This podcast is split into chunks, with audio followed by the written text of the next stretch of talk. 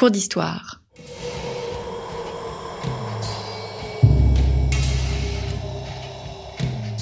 Une émission de la rédaction de Storia Voce.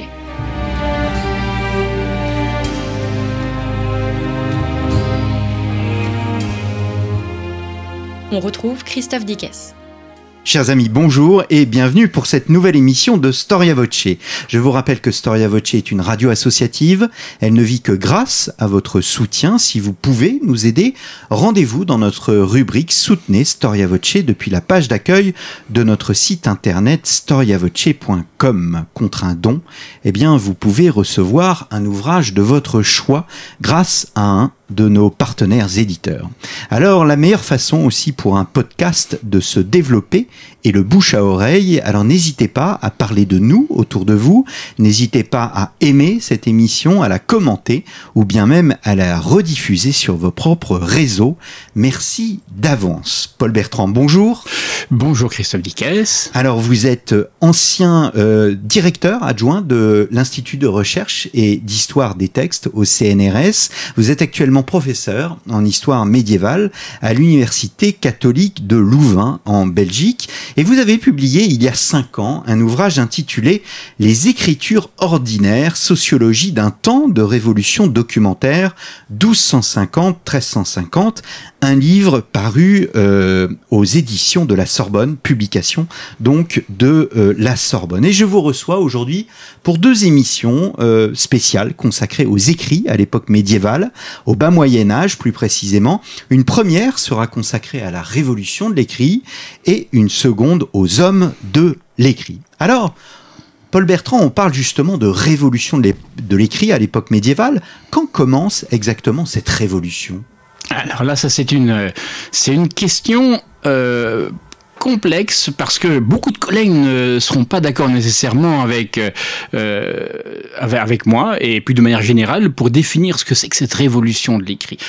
Disons, euh, de manière générale, on estime que la révolution de l'écrit commence vers le XIe siècle, à peu près. Et puis qu'elle se développe et qu'elle connaît des temps de, construction, des temps de transformation jusqu'au 15e siècle. Et puis alors là, on arrive à l'imprimer et théoriquement, la révolution se termine. Ça, c'est la version, on va dire, traditionnelle de la révolution de l'écrit. C'est la vision qu'on a de manière générale. Mais euh, la révolution de l'écrit, si du moins le terme est adéquat, euh, parce que même par rapport à, cet ouvrage que j'ai publié il y a cinq ans, j'ai cheminé, euh, la révolution de l'écrit commence probablement bien plus tôt.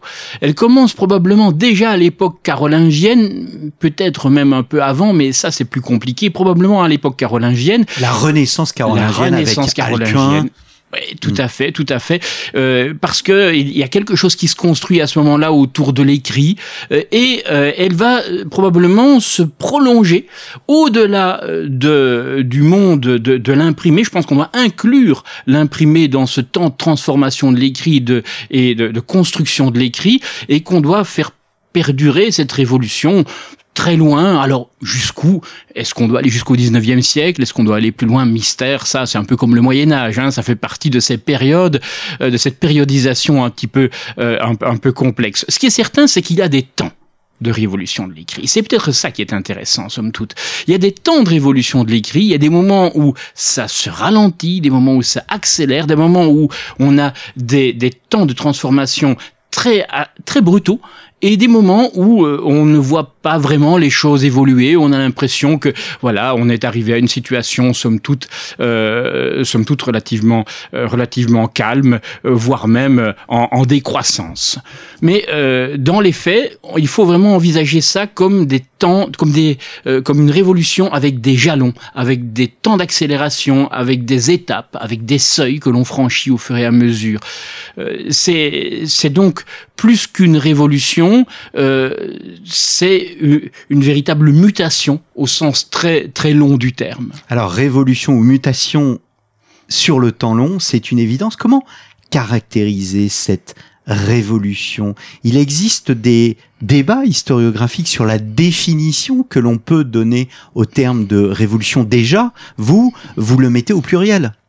Absolument. Mais pour ces raisons-là, euh, parce que je pense que le terme révolution est un terme qui est euh, un, peu galvaudé. Euh, et alors, ce terme, je l'ai utilisé dans, dans, le, dans le livre, et déjà dans le livre, j'étais un peu perplexe quant au, au titre. D'ailleurs, j'ai appelé ça donc révolution documentaire, un temps de révolution en quelque sorte d'une certaine façon. En tout cas, c'est comme ça que je l'ai envisagé.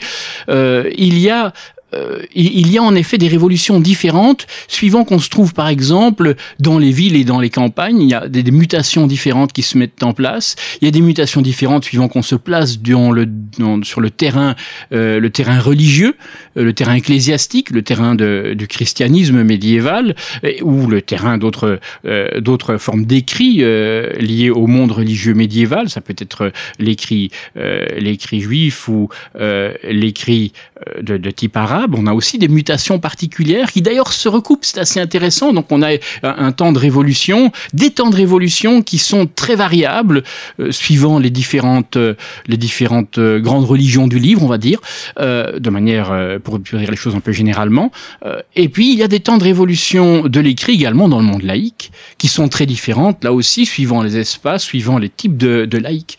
C'est pas le même type de révolution chez les, les seigneurs du de, de euh, du nord de la France que, que du côté des grandes villes du sud de la France, que du côté des communes italiennes. C'est pas hmm. les mêmes révolutions de l'écrit. Hmm. Alors, 13e, 14e, votre période, la période que vous couvrez dans votre ouvrage, les écritures ordinaires, on verra le sens plus tard hein, d'écriture ordinaire. 13e, 14e, une nouvelle étape de transformation. Comment la caractériser? C'est la standardisation, l'uniformisation des écritures?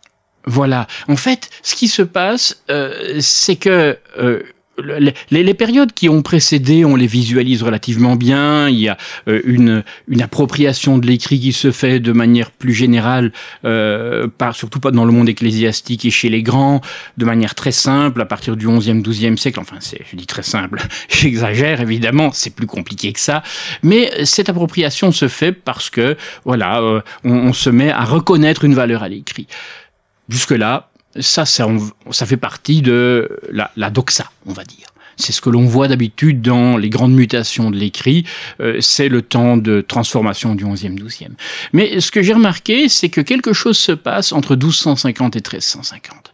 Et ce quelque chose, c'est le moment où euh, les hommes et les femmes du Moyen Âge s'approprient l'écrit de manière très large, beaucoup plus large que simplement euh, une appropriation par les grands, une appropriation par les autorités, une appropriation par euh, les grands monastères, une appropriation par les grands, les grands laïcs. Là, euh, tout d'un coup, vous avez un écrit auquel tout le monde s'intéresse qui commence à fasciner euh, la société dans son ensemble. Et je n'hésite pas à dire dans son ensemble. La société, les sociétés médiévales sont fascinées par l'écrit à partir de 1250, c'est évident. Et il suffit d'aller dans un dépôt d'archives de nos jours, dans un dépôt d'archives, pour se rendre compte à quel point c'est une réalité. Parce qu'à partir du moment où vous vous trouvez face à cette à des documents qui viennent de cette période, qui sont datés de cette période, la masse documentaire croît de manière colossale. Alors elle croît de manière colossale parce que euh, les gens, les gens, la société, les, les, dans son ensemble, s'emparent de l'écrit. Euh, et cet écrit devient tellement naturel qu'il en devient ordinaire en quelque sorte. Ça devient quelque chose de euh, d'assez naturel d'écrire, euh, de lire aussi, mais, mais euh, d'écrire en particulier à tous les niveaux, dans tous les cadres, calculer aussi, mais c'est encore un peu plus compliqué ça. Enfin voilà, donc il y a cette idée que l'écrit tout d'un coup devient devient important pour tout le monde. Hmm. Vous parlez d'européanisation de, de l'écrit. Qu'est-ce que vous entendez par là? Ce qui est intéressant, c'est que jusqu'au XIIe siècle, ce qui est particulièrement euh, fascinant, c'est que jusqu'au XIIe siècle, l'écrit dans l'Europe médiévale est répandu, c'est vrai. Pas autant qu'à partir de 1250, c'est clair, mais que c'est un écrit qui est très différent si vous vous situez dans, l'Italie profonde ou si vous vous situez euh, du côté euh, du nord de la France ou encore en, en Angleterre. on a des différences. Et à partir de 1250, il y a quelque chose de fascinant qui se met en place. Et ça, vous pouvez le voir si, euh, là, je parle directement aux, auditeurs, si vous allez voir par exemple les, les sites web, euh, les plateformes qui euh, mettent à disposition des documents euh, en, en, version numérisée liés au, au Moyen Âge, euh, la bibliothèque virtuelle du manuscrit médiéval par exemple, ou encore euh, Gallica ou d'autres plateformes de ce genre, vous allez voir les documents et vous vous rendez compte, et puis vous allez voir aussi d'autres plateformes italiennes, allemandes, euh, autrichienne euh, ou encore, euh, ou encore du, du, monde scandinave, et vous vous rendez compte que les documents sont tous ont tous le même faciès. Ils se ressemblent. En fait, on a l'impression d'être devant euh, une sorte d'uniformisation générale du document.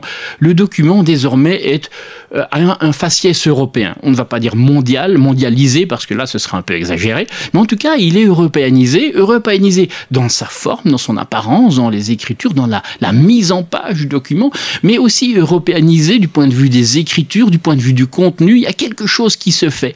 Alors, pourquoi ça s'européanise Ça, c'est la, grande question. Euh, il y, a, beaucoup de choses qui, jouent là-dedans.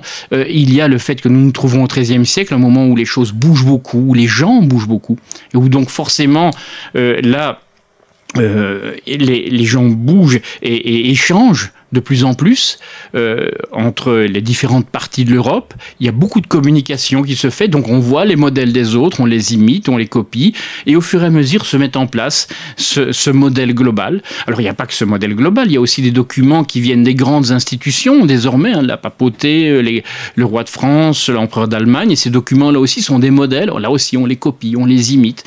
Euh, et puis il y a aussi euh, la, la, formation elle-même, hein, on reviendra sûrement là-dessus un peu plus tard le fait que euh, les, les, les, hommes et les femmes du Moyen Âge sont formés aux mêmes écoles ou à des écoles similaires, mmh. l'université, les grandes écoles. Donc voilà, c'est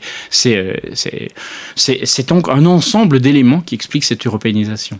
Je reviens aux hommes. Euh, tout le monde, vous le disiez tout à l'heure, tout le monde s'empare de l'écrit, mais dites-vous, chacun le fait à sa façon. Il faut euh, faire sort en quelque sorte à l'idée reçue d'un monde binaire ou manichéen, d'un côté des analphabètes et de l'autre des, des, des, lettrés. Oui, en effet, c'est pas aussi binaire que ça. On a un peu cette vision qui est une vision qui nous vient là aussi de, de nos manuels, tout simplement de nos manuels et qui, euh, qui, qui nous, nous montrerait euh, ce, monde découpé entre ceux qui savent et ceux qui ne savent pas, et dont on a hérité d'ailleurs, cette vision dont on a hérité qui fait que régulièrement on nous parle de, de cette société moyenâgeuse euh, dont, à laquelle on ne veut surtout pas re, revenir, alors qu'en fait le Moyen Âge est beaucoup plus complexe que cela. Et euh, on se retrouve donc devant euh, un, un rapport à l'écrit qui est extrêmement euh, divers suivant les, les types de, suivant les suivant les suivant les gens suivant les, groupes sociaux suivant les individus. Vous avez des gens qui sont extrêmement lettrés des super lettrés en quelque sorte. Là c'est le, dessus de, euh, de la société de l'université. C'est pas nécessairement les grands les grands rois ou les ou les, les rois ou les princes mais ce sont des, grands intellectuels laïcs ou religieux surtout laïcs en dessous, vous avez alors des lettrés, on va dire, moyens, ce qu'on appellera les, semi-littératis, alors dans, dans, le jargon. Les semi-littératis, c'est ceux qui ont euh, appris à bien lire, qui arrivent à lire des romans d'ailleurs, par exemple, hein, qui arrivent à lire des romans, qui arrivent à lire euh, le, leur, euh, livre d'heures qui arrive à lire et qui arrive à écrire également de manière plus ample, ça peut-être davantage encore, qui arrive à écrire, à bien signer par exemple, qui arrive à écrire plein de choses, des, des petits textes du moins, plein de choses j'exagère, mais des petits textes certainement. Il y a alors les, les gens qui sont encore euh, en dessous. Alors c'est difficile de dire qu'on a vraiment quatre catégories. Vous avez compris, j'arrive à, arriver à quatre catégories forcément, euh, parce que c'est beaucoup plus flou que ça, mais je dis quatre catégories pour simplifier. La troisième catégorie, c'est les semi-illitérati ou semi-illettrés. C'est ceux qui ont savent ce que c'est que l'écrit, euh, qui sont capables de tracer quelques mots, de signer la plupart du temps, d'écrire quelques mots rapidement, qui savent lire plus ou moins les choses qui sont devant eux quand on leur montre. Quand on leur montre leur nom, ils peuvent le reconnaître. Quand ils, on leur montre des textes, ils peuvent arriver à, distinguer les différentes parties du texte et voir, euh, par exemple, ce qu'ils doivent payer. Euh, si ce sont des affiches qui expliquent, voilà, voilà, ça c'est ce que tu dois payer euh, comme rente pour tel, tel couvent ou pour telle, telle institution laïque. Et puis en dessous, alors, vous avez les illitérati. Alors, illitérati, ça, on a l'impression d'être devant des analphabètes complets. En fait, ils savent très bien ce que c'est que l'écrit. Ils le voient, parce qu'il y a de l'écrit partout au Moyen-Âge. Dans les villes, il y a de l'écrit dans tous les coins. Et lorsque nous arriverons au 15e, 16e siècle, non seulement il y en a dans tous les coins, mais vous avez des affiches. On a un, affichage qui est généralisé partout dans les villes, euh, ce qui fait que la connaissance de l'écrit la connaissance du moins matérielle de l'écrit, voir ce que c'est que l'écrit, le reconnaître, ben, pour eux, c'est une évidence. Ils arrivent à reconnaître certains mots. De là à dire qu'ils arrivent à lire, évidemment, ça, c'est pas possible. De là à dire qu'ils arriveront à écrire, euh, ça, ce sera difficile. Mais ils connaissent la valeur de l'écrit. Donc, on peut dire que le Moyen Âge est plus ou moins lettré. En tout cas, il connaît l'écrit. Ça, c'est certain. Vous distinguez aussi dans votre ouvrage l'écrit ordinaire de l'écriture ordinaire. Mmh, mmh, absolument. Alors, euh, l'écrit ordinaire, c'est un terme que j'ai récupéré chez les anthropologues. Je, les anthropologues euh, utilisent ce concept d'écriture ordinaire euh, pour qualifier, ou d'écrit ordinaire, pardon, excusez-moi, d'écrit ordinaire, pour qualifier euh, des documents, euh, des écrits du quotidien des écrits du quotidien, des écrits assez généralisés. Euh, Donc des documents, des documents économiques, des, des, euh, des, documents notariés en fait. Des documents notariés, des documents d'administration, euh, des, des, petites pièces ou des grandes pièces, mais du quotidien qu'il côtoie tous les jours. J'ai un exemple anthropologique, si je puis dire. Il y a quelques années, j'étais en Éthiopie. et là, on était avec des anthropologues et nous nous trouvions dans une petite ferme perdue sur les, sur les contreforts des hauts plateaux, reçu par le, fermier, un, homme tout à fait charmant, et on est reçu donc dans sa, pièce principale, une grande hutte, euh, et il nous accueille, et, il, nous demande ce qu'on fait, et on explique, nous nous travaillons sur euh, l'écrit, euh, l'écrit ancien. Et il est allé chercher alors dans son dans une armoire il est allé chercher deux cahiers, deux ou trois cahiers, griffonnés de sa main. C'était ses cahiers de compte. C'était un semi-littératie ou semi-littératie, euh, exactement euh, dans la ligne de ce que je viens de décrire, hmm. et qui travaille sur des, avec, qui met en place, qui travaille sur des écrits ordinaires. C'est exactement ça, un écrit ordinaire. L'écriture ordinaire, euh, c'est une, euh, j'appellerais écriture ordinaire davantage. Alors, euh, l'écrit, euh, un écrit simplifié, un écrit rapide, un écrit euh, que l'on va faire, une, une, façon d'écrire qui n'est pas nécessairement une façon d'écrire des grands scribes, des grands intellectuels, mais une, une, écriture qui est qui est plus rapide, qui est, qui est assez cursive, on va dire même, pratiquement, euh, et qui recouvre d'ailleurs quelques par ailleurs, hein, le, qui, retrouve, qui recouvre ce concept d'écrit ordinaire. Il y a une hmm. connexion entre l'écrit ordinaire et l'écriture ordinaire. Est-ce qu'on conserve les écrits? Vous évoquez euh, ce personnage éthiopien que vous avez rencontré, mhm. qui gardait dans son armoire euh, précieusement ses livres de contes. Est-ce qu'au Moyen Âge, on garde comme ça des livres de contes? Est-ce qu'il y a des documents plus importants que d'autres qu'il s'agit même de sanctuariser? Alors, euh, de fait, euh, c'est là que les choses deviennent complexes. Car si d'un côté on a euh, bel et bien des écrits que l'on va conserver de plus en plus, et c'est peut-être d'ailleurs euh, une façon d'expliquer aussi pourquoi l'écrit devient si important pour toute la société et comment il devient de plus en plus important, c'est parce qu'on le conserve. C'est l'autre élément clé. Euh, c'est que on va pas seulement écrire beaucoup plus, On va pas seulement écrire euh, de plus en plus, on va pas seulement s'emparer davantage de l'écrit, mais on va aussi le conserver. C'est quelque chose qui change par rapport aux périodes précédentes où euh, l'écrit était davantage un support d'information, mais qui n'avait pas davantage de valeur. À partir de 1200-1250, c'est l'écrit a de plus en plus de valeur. Et donc là, on se met non seulement à l'utiliser, mais aussi à le conserver. C'est la naissance de l'archivage, tel qu'on le connaît. Avant, on conserve, après, on archive avant 1250, 1200, on va dire, on conserve. Après 1200, 1250, on commence à archiver, c'est-à-dire à ranger, à classer, avec l'idée de conserver sur le long terme, avec l'idée justement, comme vous le disiez, de sanctuariser les documents, de leur donner euh, une, euh, une durée au-delà de, euh, de, de, de, quelques semaines, quelques mois, voire même davantage que de, de quelques vies. C'est l'ancêtre de la base de données, au fond? Alors, une question un peu provocante, oui, oui, oui c'est vrai, c'est vrai. Mais Parce qu'à un, moment dans votre livre, vous parlez de data, de big data, et euh, on se dit que cette euh, cette conscience de vouloir mm. conserver, si on conserve, c'est pour pouvoir s'y référer ensuite. Et donc c'est l'idée de conserver des données. Oui, oui, il y a quelque chose dans ce que vous dites qui est qui est important, c'est que je crois que là maintenant, euh, en 2000, 2020, euh, entre 2000 et 2020, on est dans une situation qui pour moi, est relativement similaire à celle qu'ont connue les médiévaux entre 1250 et 1350. C'est probablement pour ça d'ailleurs que je m'y suis intéressé d'une façon ou d'une autre, parce que ce sont des, rapprochements qu'on fait presque de manière inconsciente. Hein. La, communauté des historiens, tout d'un coup, on, a l'impression de découvrir quelque chose, mais c'est parce qu'on a par ailleurs des, des, des indices dans notre quotidien qui nous font découvrir des choses similaires dans les documents du passé, ou en tout cas des choses comparables ou qui nous font réfléchir je pense qu'en effet, euh, entre la, révolution numérique, hein, on parle encore de révolution ici tant qu'on y est, euh, la révolution numérique, la grande mutation numérique qu'on connaît depuis euh, de manière très large, là aussi il y a des chronologies, depuis la, la fin de la Deuxième Guerre mondiale et qui s'est accélérée à partir des années 80-90,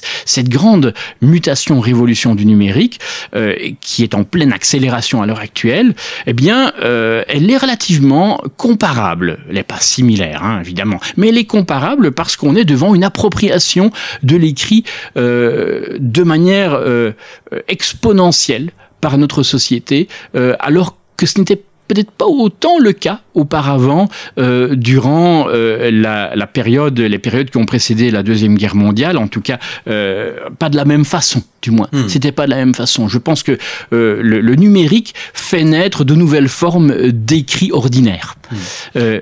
Voilà, c'est comme ça que je verrais en effet le point de comparaison et le point de, point de relation. Alors pourtant, vous, vous distinguez bien euh, des écrits de longue durée et les écrits d'un temps court.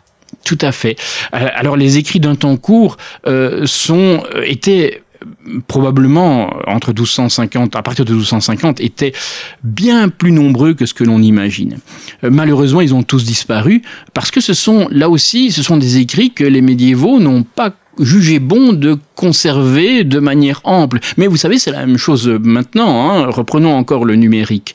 Euh, vous, savez que les, tweets euh, de, Twitter ne sont pas archivés d'une certaine façon et que euh, au fur et à mesure euh, de la, des grandes de, de, du cheminement, du cheminement de, la production des tweets, les tweets précédents, disons, ne sont plus archivés publiquement ce qui fait que euh, on perd le contact, le contrôle de d'un passé ce qui est terrible pour l'historien. Ce qui est assez effrayant pour l'historien, c'est vrai. Heureusement qu'il y a des formes d'archivage qui se mettent en place par ailleurs pour essayer de conserver les traces de ces, ces tweets. Le printemps arabe s'est fait avec des tweets, comme vous le savez. Et, là, euh, perdre cette histoire qui s'est faite sur, euh, sur Twitter, c'est assez épouvantable. En fait, le Moyen-Âge, c'est un peu quelque chose de similaire. On a perdu toutes ces écritures ordinaires en grande partie. J'ai eu une chance, euh, une, chance, une chance énorme, c'est celle de retrouver des morceaux de ces écrits ordinaires ici ou là, petites pièces qui ont réussi à survivre, euh, et notamment euh, euh, des documents qui avaient été collés dans la comptabilité de l'abbaye de Saint-Denis on se trouve là en 1350 environ. Ce sont des documents que m'avaient communiqué des collègues de l'IRHT, d'ailleurs de l'Institut de recherche et d'histoire des textes. et, ces documents sont assez fascinants parce que dans un grand registre de comptabilité qui fait un grand, grand format A4 comme ça, vous avez collé des petits bouts de papier. Comme des post-it Comme des post-it, exactement, comme des post-it. Alors, au départ, ça fait un peu bizarre. On se dit, mais qu'est-ce que c'est que ces bouts de papier collés ici ou là? On se dit, oh bon, ce sont des petits documents sans importance. En fait, euh, ces documents, ce sont les quittances, les facturettes, les petites pièces d'administration mises en place par les médiévaux, euh, les petites factures mises en place par des médiévaux qui travaillaient euh, pour l'abbé de Saint-Denis en particulier, ou donc qui avaient été, qui avaient travaillé sur commande de l'abbaye de Saint-Denis. Et ces petites pièces, le comptable avait jugé bon de les garder. Mmh. Mais normalement, ces pièces-là, après 20 ans, c'est comme nous, c'est jeté. Mmh. Sauf que là, le comptable les a collées. Et ça, c'est une chance extraordinaire parce qu'on a ainsi une cinquantaine de pièces qui sinon auraient disparu. Et qui nous montrent par exemple euh, un, un déménageur faisant sa facture un déménageur qui s'appelle Richard d'ailleurs, hein, Richard le déchargeur, ça, ça ne s'invente pas, Richard le déchargeur, qui explique tout ce qu'il a euh, fait comme boulot de déménagement pour l'abbaye de Saint-Denis et pourquoi évidemment il espère que l'abbaye, l'abbaye de Saint-Denis va le payer. Raté d'ailleurs parce que l'abbaye de Saint-Denis ne l'a pas payé. Tout au, bas de la petite, de la petite facturette, euh, vous avez un petit écrit par euh, quelqu'un de l'abbaye, de, l'abbaye euh, vous avez ce petit en, en français, je traduis en français, ça n'a pas été payé. Hmm. Un non solvetur, ça n'a pas été payé. Euh, comme ça, au moins, c'est clair. On comprend euh, d'ailleurs comment probablement euh, c'est c'est pourquoi cette facturette a dû être gardée. Ils se sont dit probablement on va garder ça. On ne sait jamais. Mais dans l'absolu, en tout cas, ces genre de petites facturettes sont passionnantes parce qu'elles nous montrent là cet écrit ordinaire à l'œuvre elle nous montre cet écrit ordinaire à l'œuvre. Alors, est-ce que c'est le déménageur qui a écrit la facturette? Je crois pas, parce que l'écriture est trop bien construite pour que ce soit lui, mais il était derrière. Il a euh, dicté les choses, ou il a fait la facture, la facturette avec la personne qui a qui a commis l'écriture, le commis aux écritures, et euh, c'est ainsi que le, le document s'est retrouvé euh, dans les mains de, du comptable de l'abbé de Saint-Denis. Alors à l'opposé, il y a des écrits euh, sacralisés, vous parlez même de mise en trésor. Euh, L'écrit dur, bien évidemment, s'il est lié à une personne d'importance, et la personne la plus importante de l'époque médiévale, c'est évidemment le, le, pape, et pour le coup, ces écrits sont euh, vraiment conservés. Voilà, alors là, évidemment, les écrits du pape, comme les écrits du roi de France d'ailleurs, euh, font l'objet d'une conservation très particulière. Très rapidement, les écrits du pape, euh, très rapidement, font l'objet d'une conservation euh, relativement forte. Alors, je dis très rapidement, on a quand même peu de choses avant le, le siècle en termes d'archivage, mais à partir du moment où l'Église se construit de manière structurelle par le biais de la fameuse réforme grégorienne, à partir du moment où les choses se construisent de manière, de manière plus, plus ample et plus efficace, là, le, recours à l'écrit devient nécessaire dans tous les sens et on commence à conserver. Et on conserve alors l'écrit comme l'on conserve des pièces d'importance, comme l'on conserve euh, dans euh, des, des, des, objets précieux. Euh, on a cette, cette attitude, l'attitude vis-à-vis de l'écrit est une attitude que l'on peut euh, que l'on peut mettre en parallèle avec l'attitude des, des grands vis-à-vis -vis de leur propre, vous avez utilisé le mot trésor, leur propre grande richesse ou leur relique, par exemple. Et un très bel exemple euh, que connaît bien euh, Yann Potin d'ailleurs, euh, c'est l'exemple euh, du roi de France et de la Sainte-Chapelle. Euh, la Sainte-Chapelle euh, est construite par par Saint Louis pour la couronne d'épines, la couronne d'épines du Christ. C'est l'objectif premier. Mais euh, ce que l'on sait moins, c'est que dans la sacristie, vous avez tous les grands euh, livres liturgiques, toutes les reliques, et au premier étage, vous avez les chartes du roi de France. Vous avez les archives du roi de France et qui vont s'amplifier, qui vont se, qui vont, qui vont s'amplifier, qui vont euh, se, se, se développer, se développer. Merci, se développer de plus en plus au fur et à mesure de la, la, la montée en puissance du roi de France lui-même au fil du XIIIe, XIVe siècle. On veut inscrire le texte dans l'éternité? Exactement. Donc l'idée, euh, c'est cela, c'est de construire ainsi euh, un, un, un écrit désormais euh, un écrit éternel. En tout cas, c'est l'objectif. On va vers l'éternité. Pour les, grands, c'est une évidence. C'est leur objectif, c'est de, de construire ce trésor comme étant un trésor aussi sacré qu'un trésor de reliques, aussi important qu'un trésor monétaire et aussi prestigieux euh, que euh, un, monument central au milieu euh, de la place de Paris. Hmm. Alors, il y a énormément, votre livre le montre bien, il y a énormément de types de textes, il y a les privilèges, les actes de fondation, les chartes de franchise, les compilations, etc. Je renvoie nos auditeurs à votre ouvrage parce que le, le, temps avance. Je souhaiterais m'arrêter sur l'ordonnancement des connaissances. Existe-t-il des règles d'écriture, de rédaction, de présentation? Aujourd'hui, nous avons des logiciels de traitement de texte, de mise en page. Comment traitait-on le texte à l'époque médiévale? De fait, euh, là aussi, les choses évoluent au fil de l'histoire du Moyen Âge, mais très vite, les médiévaux s'emparent du texte en fonction des supports qu'ils ont à leur disposition. Le parchemin avant tout. Alors le parchemin, il y aurait beaucoup de choses à dire sur le parchemin. Euh, le type de parchemin qui n'est pas anodin. Là, les dernières études des, spécialistes le montrent bien. On n'utilise pas euh, le veau comme on utilise le mouton. Ça, n'a pas le même sens, ça n'a pas le même objectif. Il y, a, des choses tout à fait fascinantes qui sont en train d'être étudiées pour l'instant autour de cela. Euh, il y a le papier qui apparaît à partir de la fin du XIIIe siècle, première trace 1260-1280 à peu près dans le nord de la France et dans nos régions, euh, de manière générale.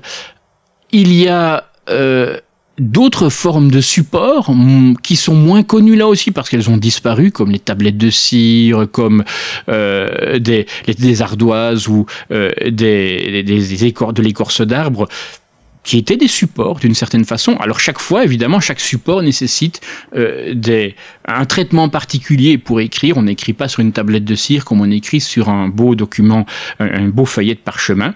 Et là, le feuillet de parchemin fait l'objet d'un traitement très particulier, ou, la feuille de papier aussi, c'est la même chose. À partir d'un certain moment, quand le papier sera bien répandu et, va commencer à avoir ses lettres de noblesse, il les aura assez rapidement dès, euh, le, milieu du XIVe siècle.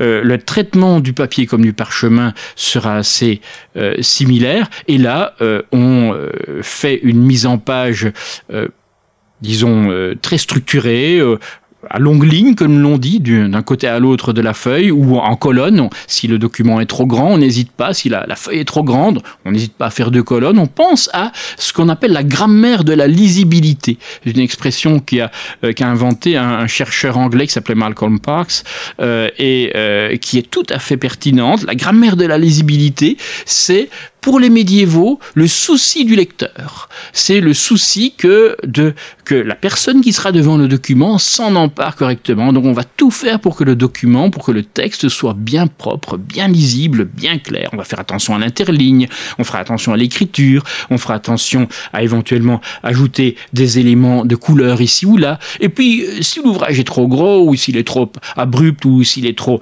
euh, trop euh, trop trop difficile à, à, aborder parce que trop on va faire, on va mettre une table des matières, on va ajouter des index. Donc on va euh, construire euh, le, manuscrit en fonction des objectifs euh, du, scribe, des objectifs également de, l'ouvrage lui-même, en, pensant au lecteur directement.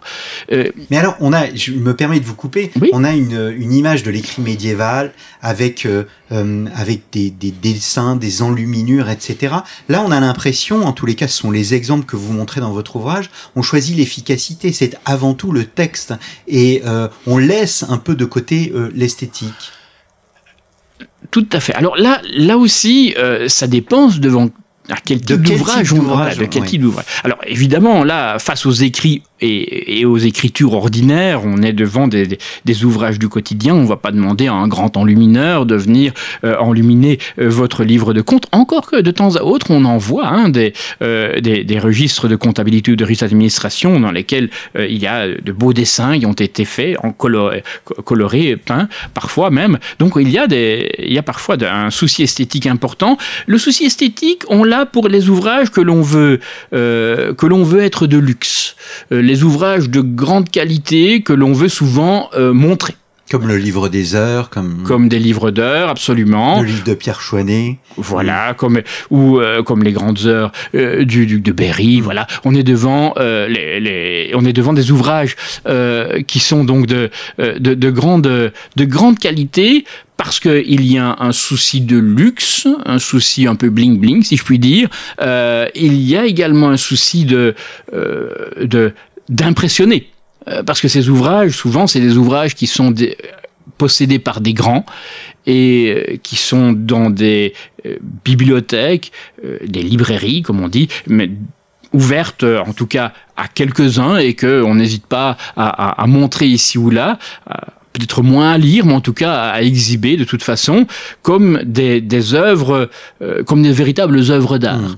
Alors évidemment, ça c'est pour quelques pourcents de production écrite. Malheureusement, ces pourcents euh, sont devenus, euh, avec la conservation actuelle, parce qu'énormément de choses ont disparu, euh, sont devenus beaucoup plus importants. Évidemment, dans la destruction qui a suivi, la destruction des livres depuis les années 1200, 1300, 1400, depuis le Moyen Âge, vous imaginez, beaucoup d'ouvrages ont disparu, tous ces écrits ordinaires ont disparu, beaucoup d'entre eux. Ce qui n'a pas disparu, c'est les ouvrages de, de, grande qualité, les ouvrages de, de belle apparence. Ceux-là on y a fait plus attention que d'autres. Euh, ce qui fait qu'on a un peu ce sentiment d'avoir plein de l'ouvrage enluminé pour le Moyen Âge, alors qu'en fait, il ne devait y en avoir que quelques pourcents, et puis une masse colossale d'ouvrages ordinaires, tout simplement. Alors peut-être une dernière question, euh, Paul Bertrand. Euh, vous parlez de la façon de mettre en page des techniques, des titres, des outils comme l'index, des tas de matières qui facilitent l'accès au texte. Est-ce qu'il faut être technicien pour euh, pouvoir écrire? C'est une question complexe, c'est pour ça que je prends un peu de temps pour y répondre. C'est une question complexe. Alors, je dirais oui et non. C'est une réponse un peu normande, même si je suis belge. Euh, c'est, euh, je dirais oui et non parce que de fait, si vous voulez produire, écrire des ouvrages destinés à être lus par beaucoup de monde, européanisé, on va dire, hein, lancer des, écrire de manière large pour être lu par d'autres, euh, il vaut mieux avoir des compétences techniques, de vraies compétences techniques que vous acquérez dans des que vous acquérez dans des écoles, que vous acquérez dans des ateliers, euh, dans des bottegas comme en Italie, des boutiques de notaires, vous acquérez des compétences techniques. Euh, mais vous n'êtes pas obligé. Si vos écrits sont destinés à vous-même, et c'est le cas pour beaucoup de médiévaux qui, même en étant des personnes importantes, euh, j'ai cet exemple euh, fascinant de Guillaume de Reikel. Guillaume de Reikel, c'est un abbé de Saint-Tron. Il vit vers 1250. En fait, c'est pas, il n'est pas abbé de Saint-Tron au départ, c'est quelqu'un qui est envoyé à l'abbaye de Saint-Tron, qui est dans une situation épouvantable du point de vue économique. Alors on envoie un, réviseur d'entreprise, un redresseur des comptes, si vous voulez. Quelqu'un qui arrive et qui va remettre un peu d'ordre dans euh, cette, euh, euh, abbaye qui est en train de s'écrouler économiquement. Et Guillaume arrive et il fait l'inventaire de tout ce qui va et tout ce qui ne va pas. Son petit livre à lui, son petit manuel, son guide de travail qui va l'aider à réformer l'abbaye et à remettre tout au carré. et cette, cette remise à, niveau, il l'a fait dans ce petit ouvrage avec sa propre écriture, avec son propre style, avec sa propre façon, sa propre mise en page et les ouvrages, ce petit ouvrage est conservé d'ailleurs, un peu presque comme un monument. c'est un peu ce qui a permis à l'abbaye de, survivre et de redémarrer. Hein. Le, redressement a, fonctionné, semble-t-il. Euh, mais cet ouvrage, il n'y a que lui qui pouvait euh, le lire. Enfin, maintenant, on arrive à le décrire, à le lire, évidemment, on arrive à le déchiffrer et on arrive à plus ou moins comprendre ce qu'il y a dedans. Mais à l'époque, personne ne devait pouvoir s'y retrouver, sauf Guillaume de Récal. Hmm. Sauf Guillaume de Réquel. Donc oui, on peut avoir son écriture à soi, qui est totalement, euh, disons, découplée des, des, écritures traditionnelles, généralistes, et qui, elles, sont bien lisibles. Mais euh, vous pouvez parfaitement être un grand abbé et arriver et utiliser cette petite écriture pour vous qui soit totalement illisible, et à côté, euh, être euh, écrire vous-même des lettres ou des documents, alors avec une belle écriture. Car, c'est un autre élément important, les médiévaux, souvent, ne maîtrisent pas qu'une écriture en tout cas, les spécialistes de l'écriture, ceux qui ont été formés, maîtrisent plusieurs types d'écriture différents. Des écritures très rapides pour eux, des écritures un peu plus sophistiquées, des écritures très affûtés, très affinés, destinés à être lus par euh, des, des, gens très bien. Puis là, les grands scribes maîtrisent alors les, grands textualistes, les grandes écritures euh, ouvertes euh, pour utiliser pour, pour les grands livres liturgiques, par exemple, ou pour les beaux manuscrits dont on parlait tout à l'heure. Hmm. Eh bien, merci beaucoup, euh, Paul Bertrand. On se retrouvera la semaine prochaine pour évoquer euh, les hommes de l'écrit. Je rappelle les références de votre ouvrage, Les écrits ordinaires, sociologie d'un temps de révolution documentaire, 1250 1350, un livre paru aux publications de la Sorbonne. Merci beaucoup. Merci et à la semaine prochaine. Et à la semaine prochaine.